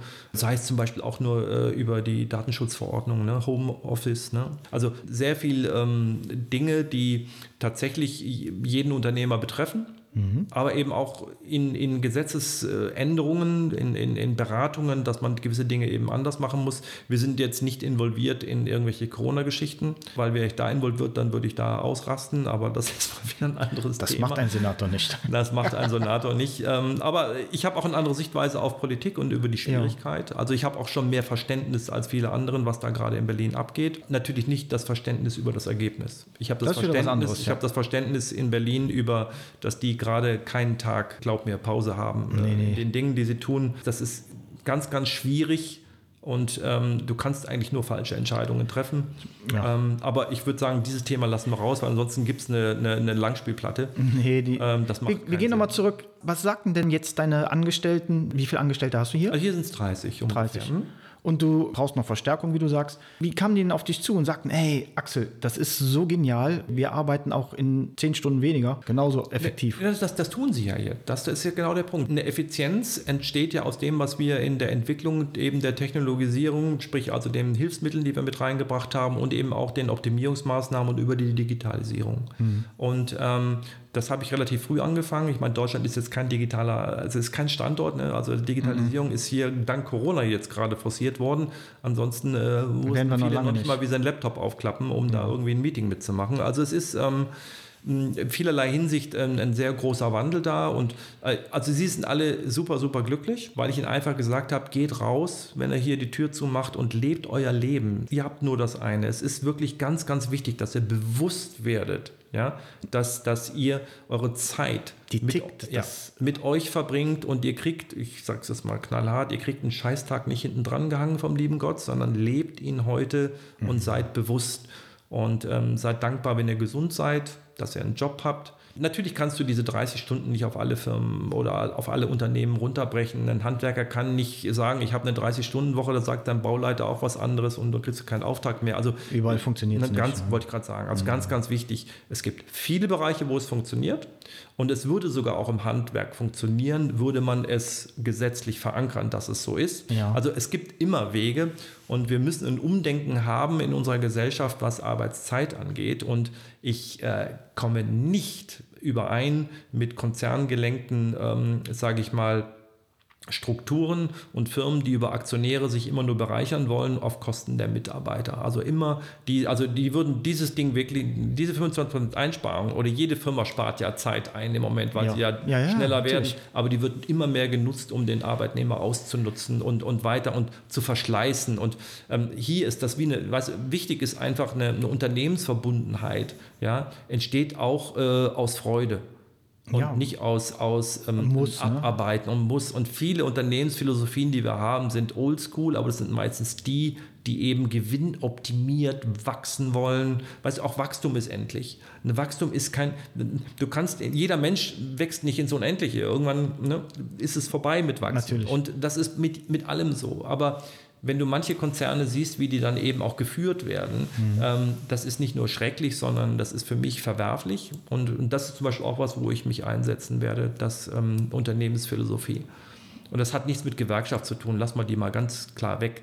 Äh, für mich ist eine Gewerkschaft obsolet, wenn die Firmenführung, wenn die passt, wenn das Unternehmen ein ganzheitliches Denken hat für den Menschen und nicht für die Nummer, dann brauchst du auch keine Gewerkschaft den Menschen, ja, das ja, ist was dran, ist so. Ja, ja. Axel, du hast noch andere Projekte jetzt ja, am Anfang sind, ja, erwähnt. Da gibt es da gibt's tatsächlich noch welche ähm, über ein ganz, ganz, ganz, ganz, ganz großes Projekt. Äh, das, war, das, das waren alles ich, nur kleine Sachen. Das ist dagegen tatsächlich alles klein, was ich mache. Das, das darf ich, kann ich noch nicht viel drüber zu erzählen, weil das ist gerade, das ist wirklich so, so gut und so groß, da muss, steckt noch viel dahinter, um das Ganze dann tatsächlich aufpoppen zu lassen. Aber es gibt tatsächlich noch ähm, andere Projekte, und zwar arbeite ich seit äh, circa zweieinhalb Jahren zusammen äh, mit dem Mario Marella, jetzt muss ich wieder aufpassen, nicht, dass ich jetzt den falschen Nachnamen jetzt wieder sage. Äh, das ist unser Toba-Cycle. Hier geht es um Zigarettenrecycling. Und äh, dort gibt es ein Sammelsystem über Zigarettenkippen, ne? Zigaretten, Umwelt, schwieriges Thema. Ja. Und der Mario ist da mit einem absoluten Herzblut dran und hat über Tobacycle einen Verein gegründet, äh, der sich dem Sammelsystem und dem Recycling von Zigarettenkippen macht. Da machen ganz viele Städte mit, ganz viel wird gesammelt. Ne? Zigarettenkippen ist ja das Schlimmste für die Umwelt überhaupt. Und ich habe ihn immer wieder, im, ich arbeite dort im Hintergrund und der, jetzt poppt das auch in den Vordergrund auf und mhm. ähm, ähm, werde mich da ganz, ganz aktiv eben einbinden ähm, weil dort äh, mittlerweile geht es dann auch um Produkte, um Beschaffung. Ne? Es müssen ja auch dann viele Aschenbecher produziert werden für die Städte, Sammelbehälter, alles aus recyceltem Material, Einkaufen, Verkaufen, Produktion und so weiter. Das ist halt mein Metier. Das ist ja unglaublich. Also da bin ich eben mit dabei. Das ist äh, auch ein bundesweites Ding, richtig, richtig groß. Also das wird richtig prima. Ähm, vor allen Dingen ist es dann für die Umwelt. Da lege ich am ja. meisten Wert. Das ist eine Riesengeschichte. Und ähm, der Mario ist da ein, ein, ein, ein ganz wilder Verrückter, so wie ich auch. Ein ganz toller Mensch, der es nach vorne treibt, der lebt und liebt das. Ja, das ist ähm, also auch noch eins der Dinge, die jetzt da im kommen. Und ähm, ja, das Weitere ist, dass wir in äh, vier Wochen eine eigene ähm, Outdoor-Grill-Kollektion bringen unter Elements of Fire. Das, ist, ähm, äh, das sind Feuerringe, die wir entwickelt haben. Die habe ich zusammen mit dem ähm, Ralf Michlecki, der ist Herausgeber der Meet In und ähm, ja. der kommt von der Kölner Barbecue Akademie. Das ist also eine Grill-Koryphäe.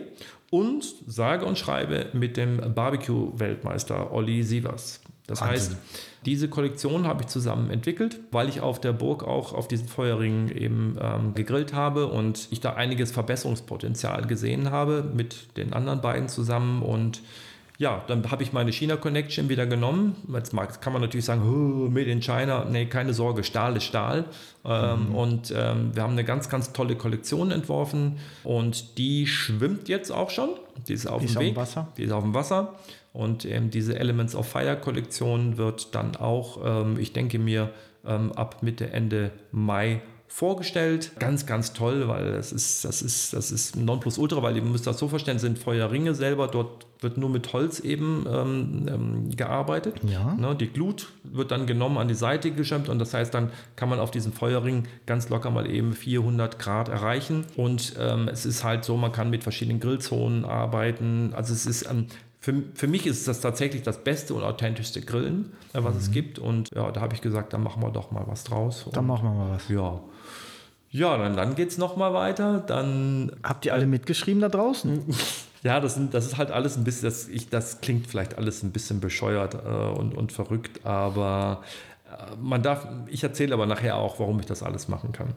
Ebenfalls ein ganz, ganz spannendes Projekt ist ähm, mit einem Dr. Christoph Bäumer aus Hamburg, der äh, zusammen, äh, also der selber aus der Schulmedizin kam und jetzt äh, Osteopath ist und sich einfach irgendwann der Schulmedizin abgewandt, weil er gesagt hat, dass die Schulmedizin nicht in Gänze die Gesundung des Menschen beibetreibt, weil sie mhm. natürlich auch über Pharma und über andere Dinge dort auch eine sehr enge Verbindung hat. Und er selber hat sich dann äh, mit, mit überhaupt grundsätzlich, hat sich immer für Füße interessiert und hat, hat sich damit beschäftigt, dass man, das ist keine Einlegesohle. Ne? Das ist eine, das ist also, man, das legt man zwar in den Schuh ein und es gibt auch dann, und zwar geht es da um Meridiane. Es geht um grundsätzlich um die Tatsache, dass über die Füße sämtliche Nervensteuerungen für den Körper, also auch, auch über die Informationsträger, der Fuß ja. ist ein Informationsträger, ähm, gesteuert werden. Und er hat dort ähm, etwas entwickelt, was so sensationell ist und auch wissenschaftlich belegt ist, dass es wirklich ähm, jetzt schon Krankenkassen anerkannt ist. Das kommt schon noch dazu. Das große Picture, das, da kam ich wieder dazu, nachdem er das vorgestellt hat. Ähm, das gibt es also schon, das Produkt, das heißt Smartfoot. Diese macht auch teilweise diese ganzen Orthopädie-Geschichten so ein bisschen obsolet. Da muss man hat also auch Gegenwind, ne? weil ja. ähm, aus der, in, der, in, der, Orthopädie ist es zum Beispiel so, dass man ähm, den kaputten Fuß nur unterstützt Aber gesund machen ist ja schwierig.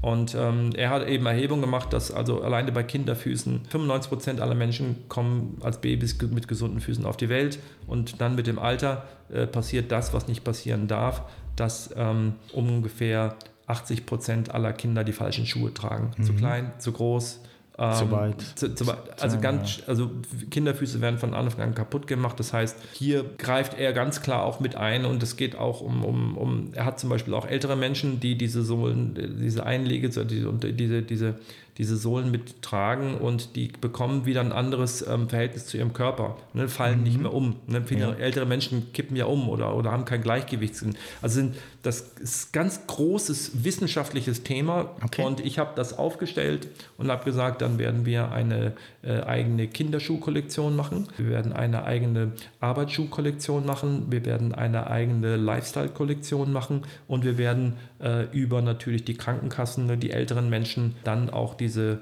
Geschichte dort weiter vorantreiben mit den Krankenkassen. Cool. Ähm, also ganz wissenschaftlich, ganz cool, ganz groß. Ne, muss man natürlich dann auch dazu sagen, dass wir das auch extern an Marketing dann abgeben, weil das ja. wird eine eigene große Geschichte.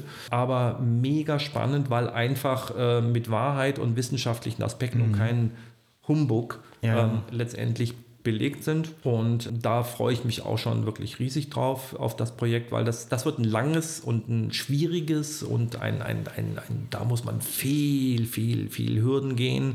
Viel Lobbys werden da überwunden werden müssen. Aber letztendlich das Ergebnis muss ja, ist der Beweis. Also auch hier sehr, sehr spannendes Thema. Ja, und dann gibt es noch eins, da sind wir gerade dran, da will ich nicht zu viel verraten, das geht tatsächlich in den Bereich Angeln. Mhm. Da ähm, auch eine ganz tolle Geschichte, die sich da auftut. Da will ich noch nicht zu viel verraten. Da geht es um Blinker und um Fische und warum die schnell anbeißen, weil die dann so aussehen und so aussehen. Es gibt einen, gibt's einen, der hat einen echten Markennamen. Das ist also auch ganz, ganz spannend. Da sind wir jetzt noch in der, in der Findung. Äh, da habe ich auch schon alles in die Wege geleitet, auch ähm, Businessplan, Konzepte und so weiter. Es ist, ist fertig. Auch, äh, ja, Kommt. großartig und, und, und spannend. Und ja, und ansonsten verbringe ich eigentlich meine, meine, meine Zeit am liebsten mit meiner Lebensgefährtin, das ist ganz klar. Da geht nichts drüber, aber ich habe noch eine Menge Zeit zum Musikkomponieren und Ansonsten geht das Ganze, was ich mache, nur über gute Mitarbeiter. Ich bin total geflecht. Das ist, ich habe echt nicht so viel versprochen. Kannst du entspannen oder hast du den Kopf immer voll mit neuen Ideen? Ähm, siehst du mich jetzt aufgeregt hier sitzen? Nein, absolut nicht. Also so, so Okay, dann, dann, dann so unaufgeregt dann, dann bei so viel Termin oder so viel ähm, mhm. Ideen, so viele Projekten, die du hast. Mhm. Okay, dann erzähle ich, ähm, wie mein Tag aussieht. Ja. Also ich stehe morgens zwischen acht und halb neun auf und bin um 11 Uhr bin ich ungefähr bei der Firma. Und, und vorher, entschuldige, vorher geht schon 5000 Mal das Handy weil China anruft, weil der anruft, weil der anruft? Nee, vorher, vorher äh, meditiere ich, frühstücke in Ruhe, esse und trinke und habe dann meine Rituale. Ja. Mhm. Und dann geht es dann los. Und ähm, diese ganzen kreativen und die ganzen anderen Dinge, die sind, äh, ja, also ich, ich, also ich kann, wenn ich will, gehe ich auch um drei oder um vier oder um fünf. Ich habe kein Verhältnis zu der Begrifflichkeit arbeiten. Das haben übrigens meine Mitarbeiter hier auch nicht. Die gehen nicht zur Arbeit, weil Arbeiten ist so oldschool, so verpflichtend. Ne? Das ist auch der Begriff schon der Begriff, alleine, ja. der Begriff ist, ähm, der ist so ein bisschen von meinen Eltern geprägt. Ne? So Schule, mhm. Arbeiten, Rente. Ja. Lebensziel war Rente, weil Rente war immer für unsere Eltern ja, ne, dann, dann leben wir, dann machen wir endlich mal das. Ne, was, oh ja, dann. Wenn es nicht heißt, geht. Ja, und der Rest ist dieses Arbeiten, ist dieser. Ist Großbegriff, dieser, ne? Ja, dieser verpflichtende Begriff, um an dieses Lebensziel der Freude der Rente zu kommen. Und ähm, das, ich habe das gar nicht. Ich bin dankbar, dass ich zu den Menschen gehöre, die jeden Morgen die Augen aufmachen, weil es circa, ich glaube, 300.000 oder 400.000 Menschen überleben eine Nacht nicht. Das heißt, die wachen nicht auf auf der Welt. Mhm. Also die Dankbarkeit, dass du die Augen morgens aufmachst. Und, äh, die ist schon ich, zu sehen. Ja, und ich, ich kann diese ganzen Dinge wirklich deshalb machen, weil ich anscheinend in meinem Kopf eine Festplatte aufgebaut habe, die die Dinge sehr gut auch differenzieren kann, mhm. aber die auch, und das ist ganz wichtig, ineinander übergreifen. Ja. Also ressourcenmäßig übereinander greifen. Ja. Das heißt also, hier gibt es einige Mitarbeiter, die ressourcenübergreifend für über einige Projekte eben mitarbeiten. Andere Dinge sind ausgesourced.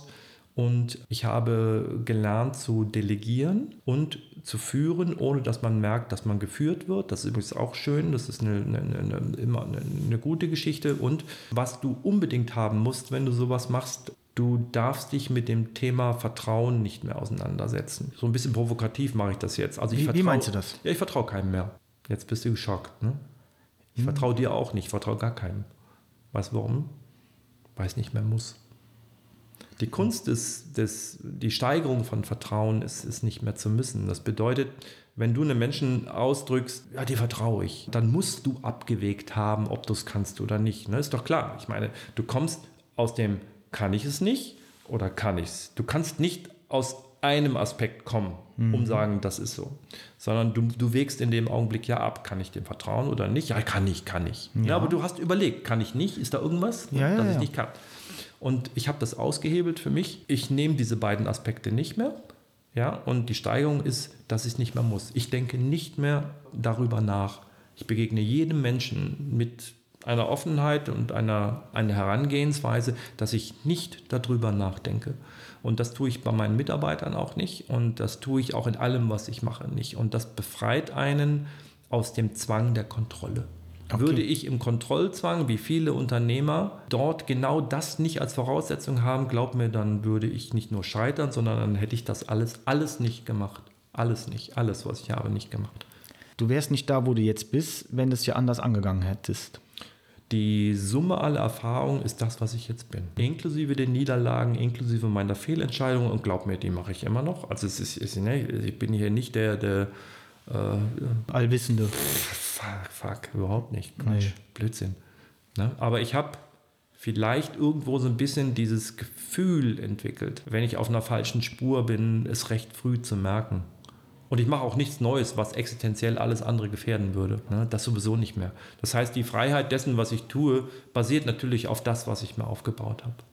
Ja, also du könntest jetzt auch ein neues Projekt angehen und merkst mittendrin, ey, pass mal auf, ich verfahre mich. Ja, ist schon vorgekommen. Ja. ja. Kommt wahrscheinlich auch nochmal vor, oder? Ja, ja, ja, aber Gott, Gott sei Dank. Dann ist es so. Gott sei Dank. Da, da, das lernst du ja auch wieder, ne? Ja, ja, ja. Nein, nein, nein, das ist, also ich habe auch mal zwei Sachen gemacht, die sind allerdings nicht wirklich an mir gescheitert, sondern an meinem Gegenüber. Aber auch das musste ich als meine persönliche äh, Niederlage eben feststellen, wo ich gesagt habe, das waren so geile Projekte, wirklich richtig gute Sachen. Und dann ist nur der andere komplett ausgerastet, ne? leider mhm. wegen Geld. Ganz komisch, leider deswegen. Also da, da hätte ich früher merken müssen, dass das Unternehmen vordergründig herzblutmäßig ausgestattet war, aber im Hintergrund war es eigentlich nur die schnelle, dicke Kohle. Und mhm. das, das ist dann gescheit. Also ich habe es dann scheitern lassen. Ja, weil das ist dann nicht das, wo. Aber ähm, ne, ne, manchmal, ich kenn, bin zwar ein ganz guter Menschenkenner, aber ähm, es wird mir immer passieren und ich sage dir auch ganz ehrlich, es ist auch gut so, weil du brauchst diese Reflexion. Ja. ja du, du brauchst auch die Niederlage im Leben, um die Wertschätzung deiner guten Dinge, die du tust, auch äh, immer bewusst zu sein. Es könnte auch anders sein, oder? Naja, das, das Hauptproblem, was die meisten haben, die eben genauso immer hochfallen. Ne? Mhm. Also die immer hochfallen ist, eben, äh, dass sie sich in diesen Status des Besonderen erheben und den sie aber nicht sind. Und die akzeptieren und, ja gar keine Niederlage mehr, also wenn es dann mal nicht so läuft. Nicht nur das, sie akzeptieren auch gar keinen Menschen, der vielleicht mal eine Niederlage hatte oder dem, der es nicht so gut angetroffen ja, hat. Oder der. Genau. Für mich ist, ist der Spüler als Mensch im Restaurant genauso wichtig als Mensch wie, wie, wie, wie, wie der Papst, mhm. sage ich dir ganz ehrlich. Also das, das ist für mich äh, ist ein Mensch. Ne? Und, genau. und, und ich habe einfach für mich weil ich eben auch weiß, wo ich herkomme. Unabhängig dessen wissen wir alle, wo wir irgendwann mal wieder hingehen. Ne? Mhm. Und ich finde, das ist eigentlich das gesellschaftliche Problem, was wir haben immer noch. Ne? Diese Neid- und Missgunstkultur ist nach wie vor da und dieses Hochheben und sich abgrenzen wollen. So, ich habe es geschafft, ich ja. bin was Besseres. Ja, wenn wir alle ein bisschen gleicher wären, das wäre doch gar nicht so verkehrt. Ja, wir dürfen, ne? wir dürfen, wir dürfen andere Hautfarben haben, wir dürfen anders denken, wir dürfen Gender sein, wir dürfen alles sein für mich. Wir dürfen nur eins nicht vergessen: Wir sind letztendlich wirklich alle gleich. Wir sind, wir, wir sind meines Erachtens das Ungleichgewicht, was wir haben, das gesellschaftliche, das, ist, das macht mir eigentlich im Moment mehr Sorge. Ne? Mhm. Schwarz-Weiß. Also wir haben im Moment ja keine, ich sag mal mehr, so eine richtige Zwiebelgesellschaft, ne? sprich, wo man, wo man eine starke Mittelschicht hat ne? und, und, und die fängt unten mit auf und so. Mhm. Wir haben wie eine Sanduhr. Ne? Und die Sanduhr heißt, in der Mitte ist nichts mehr. Ne? Entweder fällst du unten durch oder du bist oben. Und ähm, das, macht mir, das bereitet mir eigentlich im Moment mehr mehr, also da bin ich traurig drüber, dass ja. diese Entwicklungen sehr stark mit dem Ellbogen geprägt sind, dass ein gemeinschaftliches Leben vielleicht mal in Worten gefasst wird, aber wird es wirklich gelebt?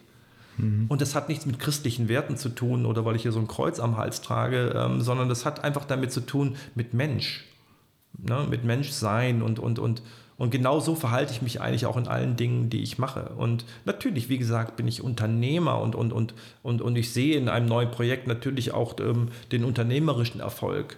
Ja, in, in Form von, äh, von Gewinnen und von Dingen. Aber ich gehe damit einfach ganz anders um, weil ich mich nicht mehr bereichern muss. Ich muss mich finanziell nicht bereichern, ich muss mir nicht die Taschen vollstecken oder, oder irgendwie jemand anderen nichts gönnen.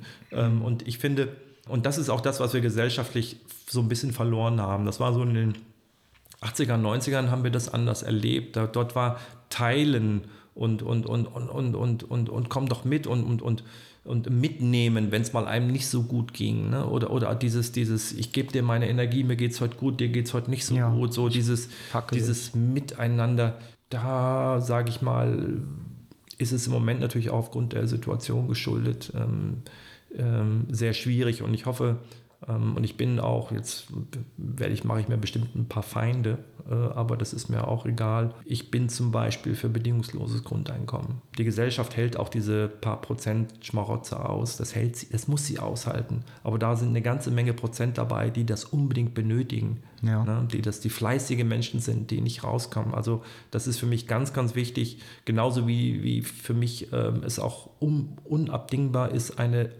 vernünftige Rente als Gesellschaft den Menschen zu bezahlen, die sich eingebracht haben, egal was sie getan haben. Du bist als Bauarbeiter, als Müllabfuhr, egal was. Jeder ist wichtig, hat einen Teil der Gesellschaft beigetragen, dass es uns hier so gut geht, wie es uns gut geht. Und auch dort, wenn du dort 40 Jahre gepuckelt hast, dann steht dir für mich persönlich ähm, steht dir es einfach zu, dass die Gesellschaft dich auffängt und dir einen schönen Lebensabend eben gibt. Äh, das hat jetzt nichts mit, mit äh, muss man eine Summe X festlegen. Es hat damit zu tun, dass du dir eine Miete zahlen kannst, dass du dir einfach, dass du dir das was leisten kannst, dass du deinen Lebensabend nicht damit verbringst, zu gucken, äh, ob du dir noch vielleicht ein paar Flaschen irgendwo einsammelst, die dir als Pfand abgibst. Also, dass du überhaupt rumkommst. Ähm, ja. Und ich selber bin sogar bereit, und wenn, wenn man wirklich diese Zweckentfremdung nicht hätte, ich wäre sofort bereit, 20 Prozent mehr Steuern zu zahlen. Ganz einfach, sage ich so, wie es hier ist. Wenn, du, wenn mir keiner diese Steuern zweckentfremdet und die nur in die Gesellschaft, für die Gemeinschaft einbringt, zahle ich sofort. Ja. Mache ich sofort. Habe ich überhaupt gar kein Problem mit. Es ist ein Wunsch, aber es, es ist ein Traum. Ja, aber das ist halt schwierig. Dürfen wir doch haben. Ja, ja, aber ähm, das Thema ist, solange Menschen ähm, immer das Gefühl haben, dass sie bestohlen werden, ne? dass ihnen andere was wollen und, und, und, ach, und, und, und sich immer wieder in dem Mangel ne, in diesem Mangel sehen. Ne? Was mhm. hat der andere, was ich nicht habe? Ja. Oder, oder dieses, dieses Reflektieren über, über andere Dinge und daraus entsteht äh, dann diese Neid und Missgunst. Dann, dann wird unsere Gesellschaft nicht glücklich sein. Und ich finde, das sollte eigentlich eine Gesellschaft auszeichnen. Ne? Das mhm. wirklich gelebte Wir und nicht das, ja, ja, wir, ich finde, ich bin auch so ein Teamplayer und dann merkst du ganz zum Schluss. Die Ellbogen. Äh, ja, die Ellbogen und mhm. die, die dann doch egoistische Verhaltensweise. Also Ego in unserer Gesellschaft ist ein schwieriges Thema und jetzt brauchen wir uns nicht über Gesundheitssysteme unterhalten, was, was schwachsinnig ist. Ähm, ähm, ja, das sind so viele Dinge. Also diese Privatisierung der Krankenhäuser, Gesundheit gehört in Staatshände und nicht in private Hände, die nachher dann über Profit Center dir sagen, die OP machst du nicht oder ja, die machen wir doch am besten mit dir, dafür die immer mehr Geld und mhm. bis hin eben, ähm, sage ich mal, zu anderen Dingen, die ich, wenn ich was zu sagen hätte, ändern würde das hat nichts mit Gleichmacherprinzip zu tun. Überhaupt nicht. Reiche dürfen reich sein bei mir. Absolut. Das ist, weißt du, was ich meine? Ich meine nicht, ja, ja. nein, nein, du leistest was Besonderes, darfst du alles sein. Ja, natürlich. Aber ich bitte, ja verdient dann. Ich darf aber nur die Frage mal ganz einfach stellen, ob du jetzt ähm, 20 oder 30 Millionen hast. Ganz, sagen ganz ehrlich, was, was, wo ist denn der Unterschied? Ja. Also ne, ich bin nicht für das Gleichmacherprinzip, ich bin nur dafür, dass die, die, die das Geld wirklich haben, die auffangen, die gesellschaftlich ganz einfach äh, unter welchen Umständen auch immer es nicht so einfach haben. ich kann nur auch, auch nur so viel essen, bis ich satt bin. Ne? Und wenn der Rest da liegt, dann Ganz Wird zum, schlecht, Schluss, ne? ganz zum Schluss ist es nicht anders. Ne? Ganz zum Schluss ist es nicht anders. wie du anfangs sagtest, es geht dir nicht ums Geld und wenn man dir zuhört, die Emotionen, wie du sprühst, da merkt man, du willst einfach was schaffen und da kommen neue Aufgaben, du nimmst die an und sagst, ja, da machen wir was Großes draus. Da ist erstmal nichts, da ist ein Haufen Sand und damit bauen wir was und das ist Wahnsinn. Also Ja, ich habe halt Toll. mh, weißt du, das, das ähm, für mich rückblickend war entscheidend, dass ich äh, tatsächlich Einzelkämpfer war auf dem Feld im Badminton. Ich war alleine für mich verantwortlich. Ja. Ja, ich habe allein den Ball gespielt. Wenn er am Netz hängen geblieben ist, war ich der Idiot. Oder ich habe äh, gesagt, gut, Ausreden habe ich auch gefunden, das Netz hängt so hoch. Aber egal, ich war schuld. Ne, ich war für mich reflektierend. Wenn ich den Mannschaftssport gewählt hätte, dann hätte ich jemand anders dafür schuldig machen können. Ja, der Mittelstürmer, Da hat man Ausreden. der pennt und der Abwehrspieler hat, ne, der hat auch geschlafen, deswegen haben wir verloren. Also ich glaube, auch die Tugend von meinem Vater über Disziplin, der war äh, bei der NATO, die Disziplin, diese Gradlinigkeit, die habe ich von ihm und die Liebenswertigkeit, das habe ich von meiner Mama, die ist Steirer und Österreicherin. Und beide leben Gott sei Dank noch und äh, ganz tolle Familie mit meinem Bruder, meiner Schwester zusammen. Und deswegen ist, glaube ich, bin ich die Summe so ein bisschen aus allen geworden. Ja. Und, und da bin ich auch ganz ehrlich sehr glücklich dann drüber, dass, dass ich in meinem Umfeld die Menschen da auch dran teilhaben lassen kann. super. Axel, machst du noch Sport? Ja, ja, ich mache noch Sport jeden Tag, ähm, äh, also nicht jeden Tag, sorry, zwei, jeden zweiten Tag gehe ich laufen. Und eigentlich mache ich auch Fitnesstraining. Ja, eigentlich. Ähm, eigentlich ja, aber Fitnessstudios haben zu. Ich kann tatsächlich nicht mit mir selber trainieren. Also viele können das noch mit Eigengewicht und so weiter. Aber so wie du mich ja siehst, bin ich jetzt, äh, also ich bin in Shape und ich habe auch kein Übergewicht und alles ist fein. Ich lege sehr viel Wert drauf, äh, auch auf Ernährung. Und das heißt, dort bin ich auch bewusst. Ich rauche auch hier und da gerne mal eine gute Zigarre bei mir, einer alten Dame. Das ist also auch, äh, auch ein Genuss, obwohl ich ja eben Nichtraucher bin. Ich sage auch nicht zu einem guten Glas Rotwein oder Weißwein nein, aber alles in Maßen und immer mit einem positiven Wochenergebnis für meinen Körper. Ne? Also das ist Ja, das Entscheidende. das ist also ich gehe nicht in die negative Kurve. Das ist Und, gut, gut. Ne? Ja. Und äh, Disziplin ist auch so ein bisschen mein zweiter Vorname.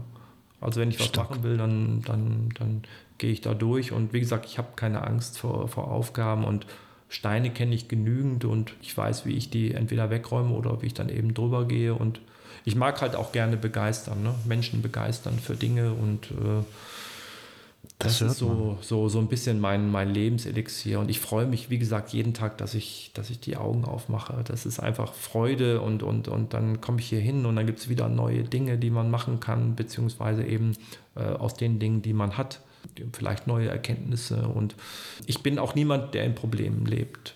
Ne? Also ich bin, äh, viele Menschen leben immer im Problem und, und, und, und ziehen sich auch mit dieser, mit dieser Sichtweise auch immer runter. Na, Ich bin immer jemand, der festhalten, Ja, ne? Ich bin jemand, der ich bin sowas von lösungsorientiert und entscheide sehr schnell. Das ist übrigens das Einzige, was ich wirklich machen muss mit den vielfältigen Dingen, die ich anpacke. Äh, ich entscheide furchtbar schnell. Und, ja, aber dann hast du es auch, auch von der Backe, ne?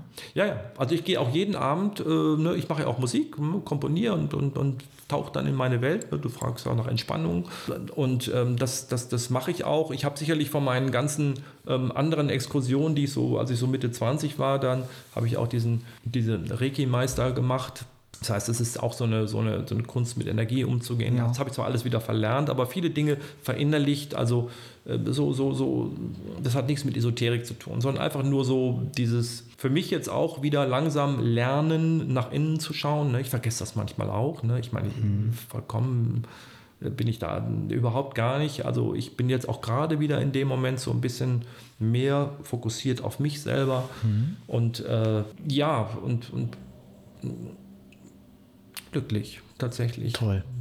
Toll. Tatsächlich. Kann ich nicht dankbar, glücklich und ähm, ähm, sehr emotional, was das angeht ähm, und äh, voller Freude für das, was noch kommt. Wirklich voller, voller Freude und freue mich auch auf alle Menschen, die ich kennenlerne und, und die dann einen Weg mitgehen, einen Teil mitgehen und äh, ähm, ich versuche halt irgendwie äh, Spuren zu hinterlassen und anzustoßen. Initiat in, wie nennt man das? Initialzündung.